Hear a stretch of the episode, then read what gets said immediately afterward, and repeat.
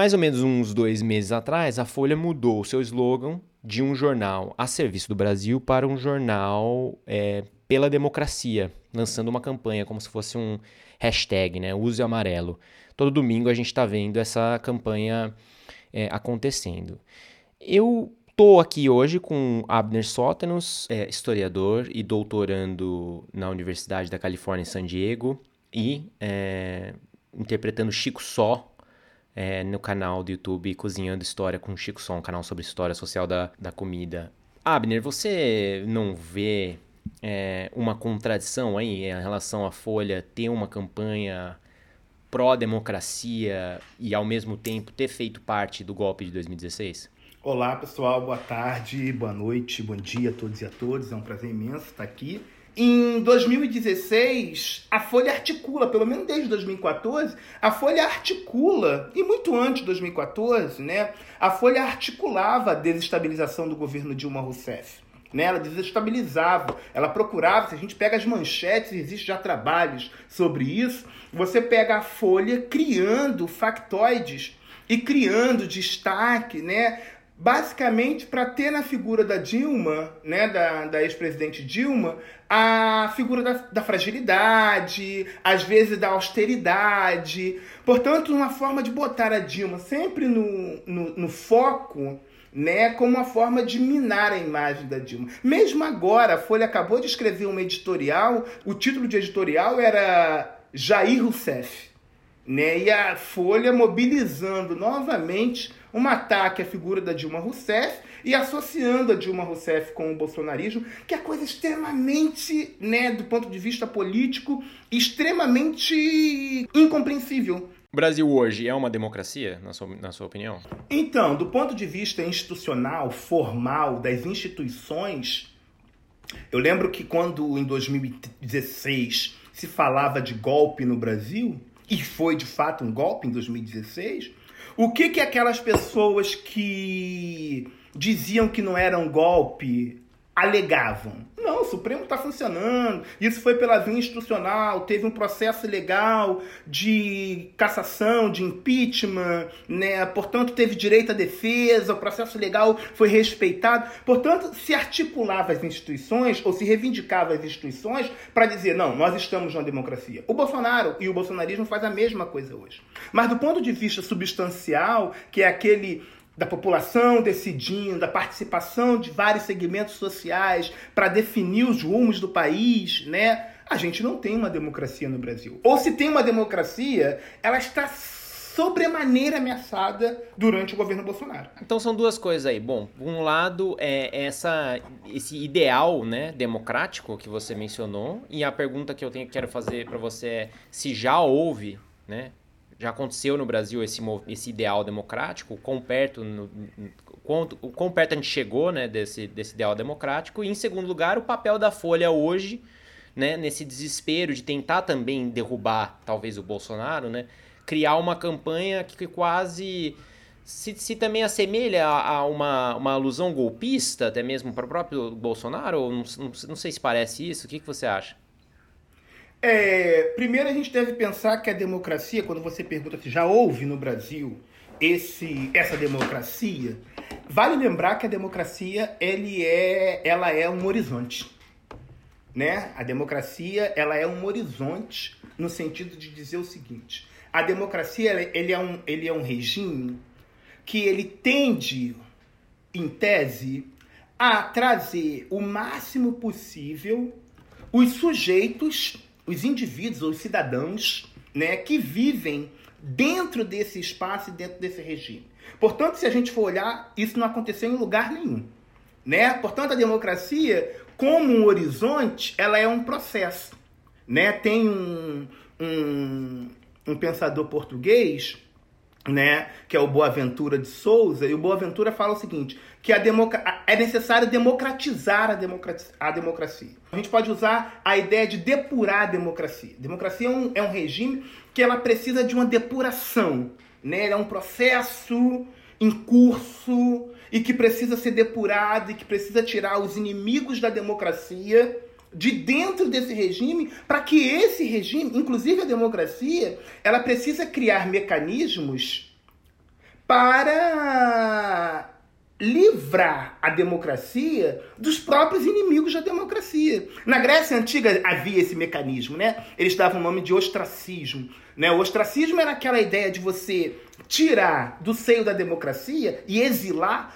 E, é, ostracismo era justamente isso. Era tirar ali do seio da, da Atenas, né? Quando a gente fala da Grécia, a gente está falando da Grécia, da Grécia clássica do século V. E basicamente aquela ideia de você depurar a democracia é você tem que tirar os inimigos da democracia de dentro dessa democracia. Porque senão eles vão, né, é, corroer o alicerce da democracia. E aí eles expulsavam da Atenas, por um período de 10 anos, aqueles inimigos da democracia. Esse mecanismo era chamado de ostracismo. Então, quando a gente volta para o Brasil atual, nós temos inimigos da democracia. O Bolsonaro é um inimigo da democracia. Pelo menos dessa democracia que a gente entende que deve ser incorporar os diferentes setores sociais, as diferentes vozes dissonantes ou não, trazer para dentro do espaço da política, né, os diferentes grupos sociais, independentemente das suas opções religiosas ou não, é, das suas orientações sexuais ou não, das suas, enfim, esses sujeitos eles não podem ser excluídos.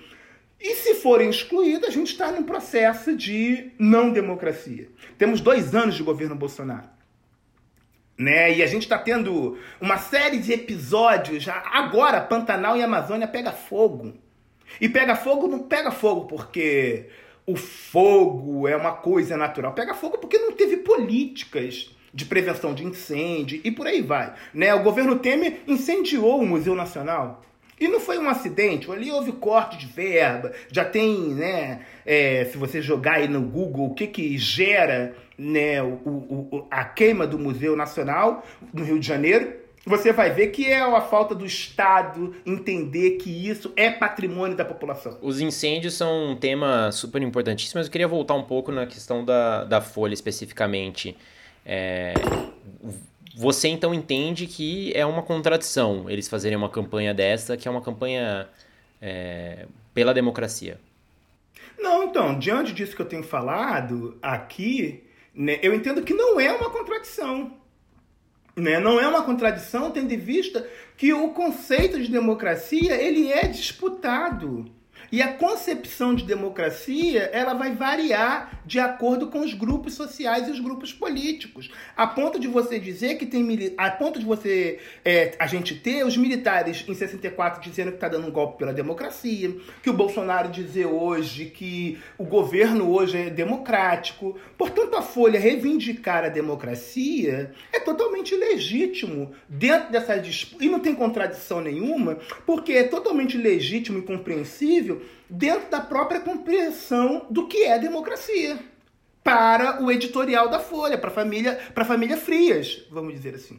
Inclusive vale de, é, dizer que essa campanha e essa mudança da Folha, ela tem a ver com o governo Bolsonaro, mas ela também tem a ver com uma disputa interna hoje dentro da Folha né, os grupos, né, os irmãos herdeiros da Folha, que disputam ali, inclusive, a linha que a Folha deve adotar junto ou não ao governo Bolsonaro. É extremamente legítimo e, e não é nada contraditório, né, a gente pensando isso, a Folha reivindicar a ideia de democracia, sobretudo num contexto do bolsonarismo, em que a democracia ela virou um elemento central, não porque ela está sendo ampliada, mas porque ela está sendo cada vez mais encurtada nesse governo Bolsonaro. Portanto, a Folha levantar a ideia de que é necessário garantir a democracia, especialmente porque a Folha vem sendo cerceada desde o início do governo Bolsonaro.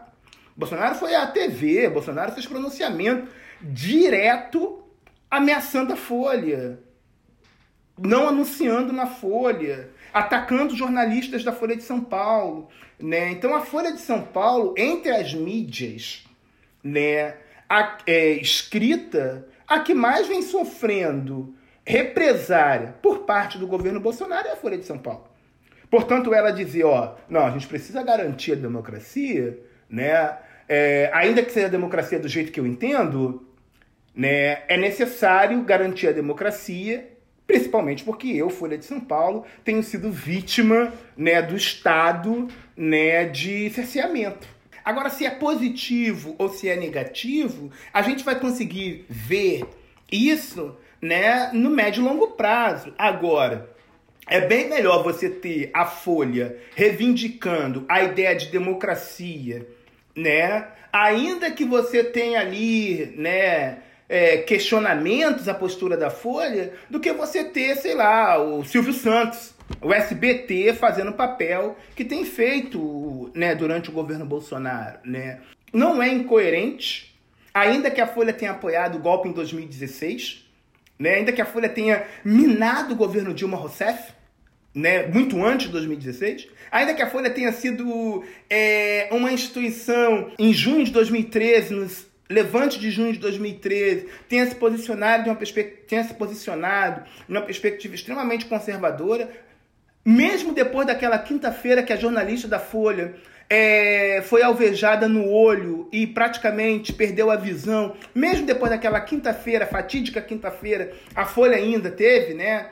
A gente pode lembrar das eleições de 2014, a Folha expurgou a jornalista, o Chico Sá foi expulso praticamente dentro da Folha, né? Porque estava tendo uma postura de autonomia em relação à Folha e a Folha não admitiu a postura do Chico Sá. Então você pode falar assim, é, a Folha é democrática? né? Ou ela é antidemocrática, né? Dá para fazer esse apanhado como se fosse um, um bloco? E aí, dentro desse, desse modelo do capitalismo brasileiro né, e da democracia brasileira, a Folha né, ela tem esses momentos né, que não são nem um pouco lineares, assim como não é linear a postura de ninguém dentro do Brasil e dentro do mundo. Né? Estamos com Abner Sótenos, diretamente de San Diego, na Califórnia, onde está fazendo o seu doutorado em História. É, muito obrigado, Abner, pela participação na nossa segunda edição do Meta Jornal, podcast sobre a mídia brasileira e a democratização da comunicação no Brasil. Obrigado, espero que esteja tudo bem por aí.